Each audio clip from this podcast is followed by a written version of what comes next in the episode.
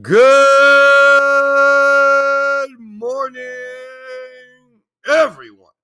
And thank you for listening to Truly English Podcast with Matthew. Today is season 3, episode 97. Hoy es temporada 3, episodio 97. Today is the fifth day of September 2022. Hoy es 5 de septiembre 2022. And today is Monday. Tomorrow is Tuesday. And the day after tomorrow is Wednesday. Today is Monday. Yesterday was Sunday. And the day before yesterday was Saturday. Remember, today, tomorrow, the day after tomorrow. Today, yesterday, and the day before yesterday. So, today we're going to review the differences between so and such. But first, what about this global heat? I mean, it's hot everywhere. Of course, it's hot in Mexico, but the United States is hot. Europe is hot. It's unbelievable. Yesterday in Death Valley, California, they measured a temperature of 124 degrees, which is basically 51 degrees Celsius. That's the hottest temperature ever recorded on planet Earth. The hottest. So, for anybody that denies or doubts global climate warming, you need to look at the facts. Okay, we're having the highest temperatures, we're having floods, rains, droughts, sequeas. It's a horrible situation internationally, which will eventually create a problem with the global food supply. So it's just a topic of conversation and in reality, it's not just a topic of conversation, it is our lives. But you should all take care.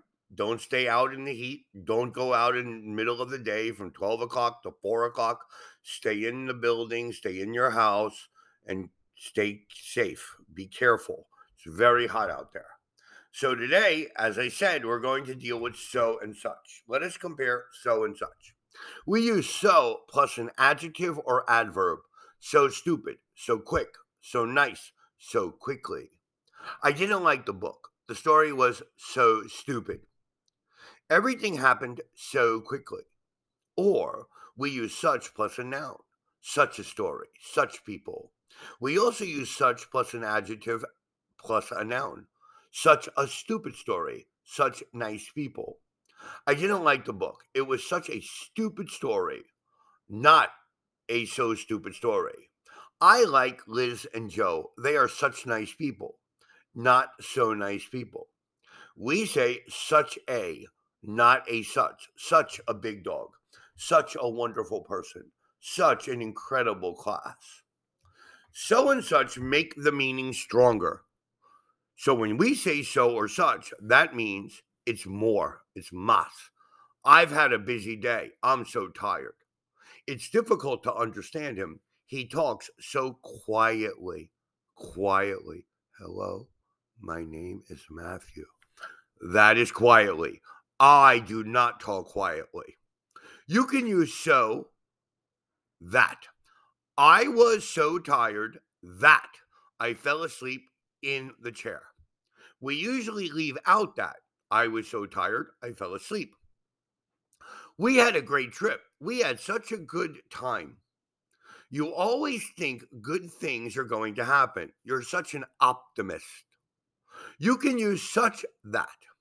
It was such nice weather that we spent the whole day on the beach.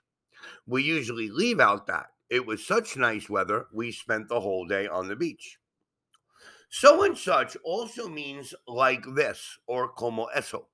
Somebody told me the house was built a 100 years ago.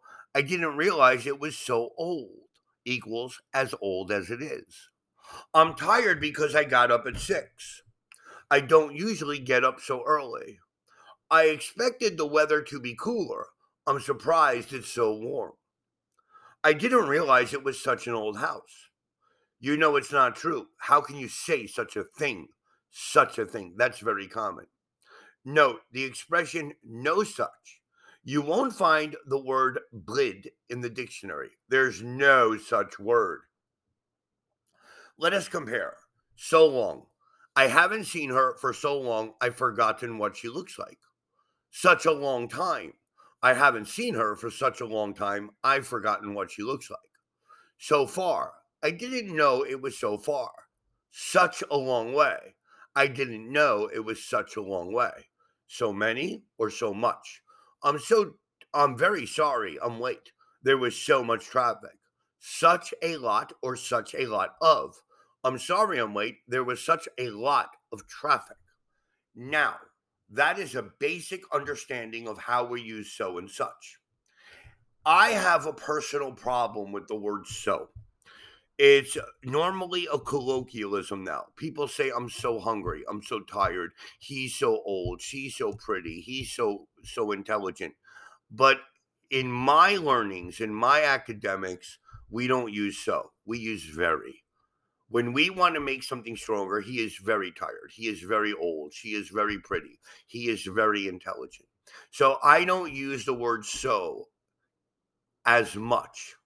I prefer to use the word very. It's more academic English. Now, for you, you need to practice this, make examples. Many people, the majority of people use the word so. So you need to incorporate this into your vocabulary and you need to make examples.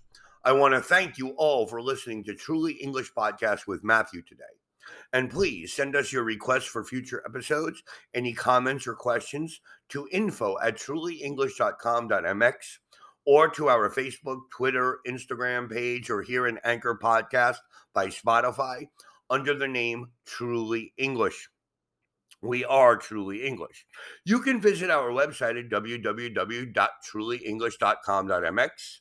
If you need help, we offer classes internationally. We have clients basically on every continent. So if there's anything we can do for you, please contact us. Have yourself a great Monday, a great week. And remember, stay cool. Stay in your house if you live in one of these areas that are receiving excessive temperatures. Peace and love to everyone. Thank you for listening. Remember to listen to our next podcast next Monday on the 12th of September. Have a wonderful day. Goodbye.